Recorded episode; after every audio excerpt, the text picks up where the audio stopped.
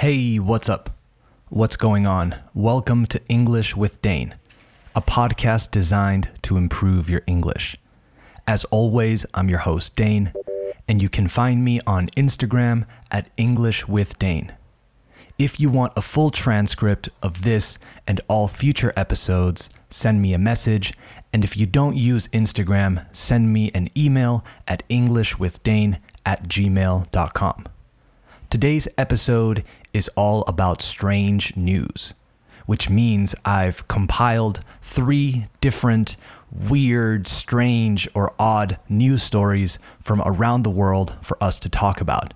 We'll go through them first to see what happened, and then we'll do a vocabulary check to make sure, para asegurarnos, you understood as much as possible, and to add new words to your arsenal. So let's go. You are listening to the 46th episode of Season 2 of English with Dane. Hit it.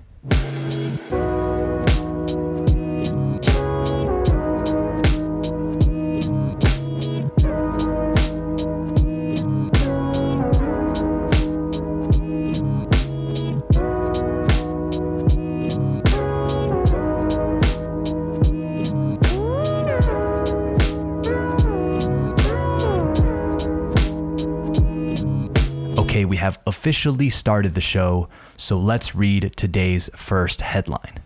This one took place in Germany, and the headline reads Fox steals over 100 shoes in Berlin. Residents in one Berlin neighborhood were bemused, confundidos o sorprendidos, when their shoes began vanishing. The prolific shoe thief turned out to be, resultó ser, a fashion conscious fox with a passion for footwear. Let's read that again. Sometimes these news stories have really tricky language because they often use very specific words and uncommon constructions. So, again, residents in one Berlin neighborhood were bemused when their shoes began vanishing. Empezaron a desaparecer. The prolific shoe thief, ladrón, turned out to be a fashion conscious fox with a passion for footwear. A fox has stolen around 100 shoes from people's homes in Berlin's southwestern Zehlendorf neighborhood, according to local media reports.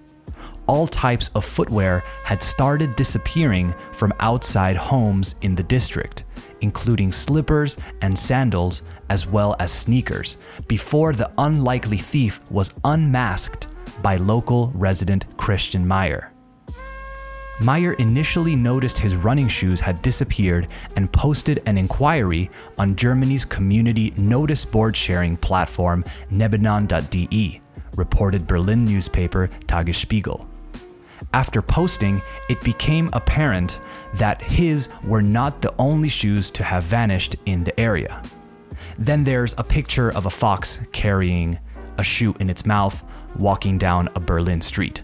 The text continues and says, Mystery solved. Meyer later spotted a fox on a patch of wasteland in the district and managed to snap a picture of the creature caught red handed with a pair of blue flip flops in his mouth. Meyer also uncovered the fox's haul of multicolored footwear. Sadly, Meyer has yet to find his lost running shoes, but three other pairs have been successfully reclaimed by their owners. Okay, I know there were some words that you had a hard time with there, and some interesting constructions that maybe are a bit confusing, but we'll talk about them at the end during our vocabulary check. For now, let's move on to the next story. The headline reads Vermont farmer returns prosthetic leg that skydiver lost during jump. This is from West Addison in Vermont, the state of Vermont in the United States. A Vermont skydiver who lost his prosthetic leg during a jump has it back, la tiene de vuelta, thanks to a farmer who kept an eye out for it and spotted it in a soybean field.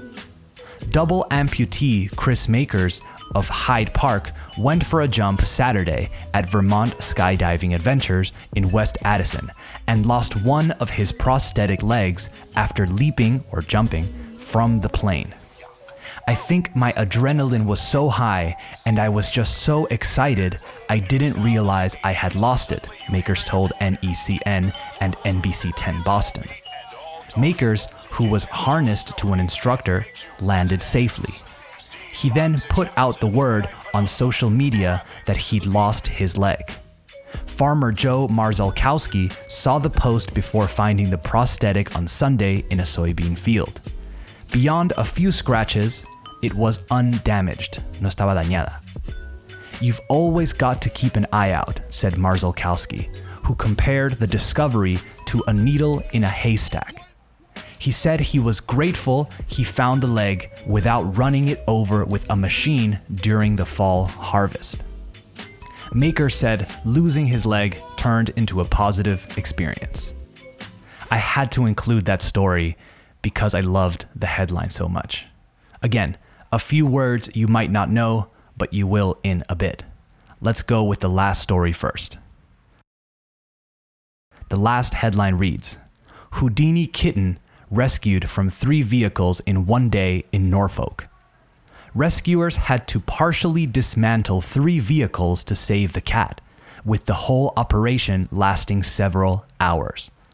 The RSPCA was called to a car park when a member of the public heard a cat crying from a Volkswagen Golf. With the permission of the car's owner, firefighters lifted it up to try and free the cat. It was taken to a garage or a garage where some of the wheels and bodywork were taken off to reach the cat underneath the engine.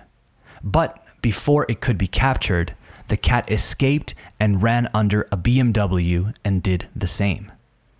The BMW's owner was traced and the car was partially taken apart, but the cat then dashed under the RSPCA van.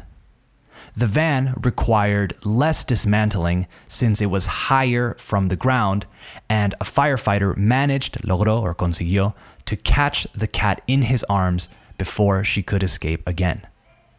RSPCA Animal Collection Officer Natalie Reed, who has since adopted the cat, said, This kitten was proving a little Houdini but there's no way we could leave her in any of the vehicles or alone in the middle of a busy town center, so we had to just try again. So the story has a happy ending. The cat was saved and adopted. Okay, we've gone through these three stories, which means it's time for our vocabulary check. Get a pen and paper and get ready to practice some new words. We're starting easy. The first word is footwear. I know you probably figured it out from the context, but it's a word that confuses students whenever it comes up, cuando surge, because they're not used to it. Footwear, spelled F O O T W E A R, is just a word we use that encompasses, que engloba, everything you can wear on your foot. In this case, they mention slippers, sandals, and sneakers. Slippers are what you wear around your house, by the way. Let's do two at the same time now because they're in the same sentence. The first one is a word, and the second one is an expression. I'll read the sentence again before I tell you, and let's see if you can guess.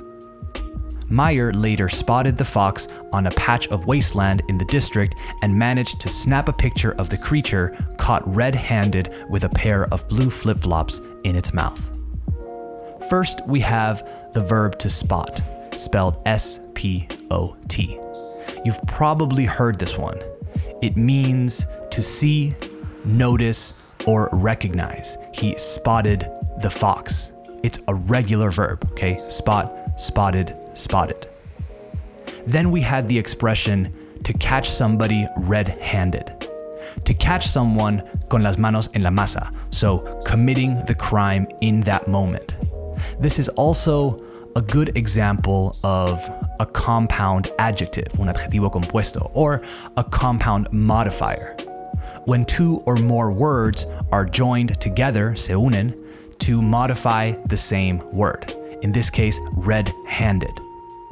Some more examples of compound adjectives are a 10 page document, a two hour drive, a 20 year old, etc.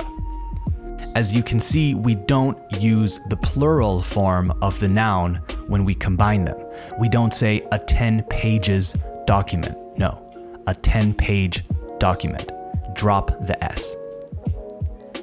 For the next one, we head to our second story about a man who lost his prosthetic leg.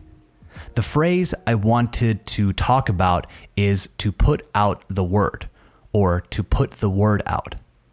I've always heard the second one more, but in this article, we have to put out the word. Let's read the sentence again. He then put out the word on social media that he'd lost his leg. This means to let people know, to tell people about something. You will also hear this one with the verb get to, to get the word out, hacer saber in Spanish or correr la voz, etc. Next, we have a needle in a haystack. You know this expression in Spanish or in your native language for sure, but maybe you didn't know what it was in English. Una aguja en un pajar, a needle in a haystack. Hay is paja, so haystack is pajar. So, something very difficult or impossible to locate because it is really hidden, escondido, among so many other things. The sentence was, You've always got to keep an eye out, said Marzalkowski, who compared the discovery to a needle in a haystack. We also have to keep an eye out in this sentence. So many interesting phrases in today's strange news stories, guys. This one means to pay attention. Estar atento in Spanish. Easy one. Okay, one more because this episode is getting a bit long. The last one is a phrasal verb, to lift up. The sentence was With permission of the car's owner, el dueño, firefighters lifted it up to try and free the cat. So to lift up means levantar, in this case, a car. This is a phrasal verb you can separate. So you can say lift up the car or lift the car up. And remember, when we split or separate these phrasal verbs and we use a pronoun, we have to put it in the middle. Lift it up. Never lift up it. All right, that's the show for today. It got a bit long, I know, but hopefully you stuck with it and you got to the end. Some really good vocabulary in today's episode, so write it down, apúntalo. Practice it, and before you know it, you'll be surprising yourself. Some of you have written to me telling me about how you're using the new vocabulary, and I can't even tell you how happy that makes me. Good job. Keep going. All right. Remember to support English with Dane by following the show on Spotify, Apple Podcasts, or wherever you listen, and make sure to share it with friends, family, or anyone who you think would enjoy it. All right, talk soon. Later.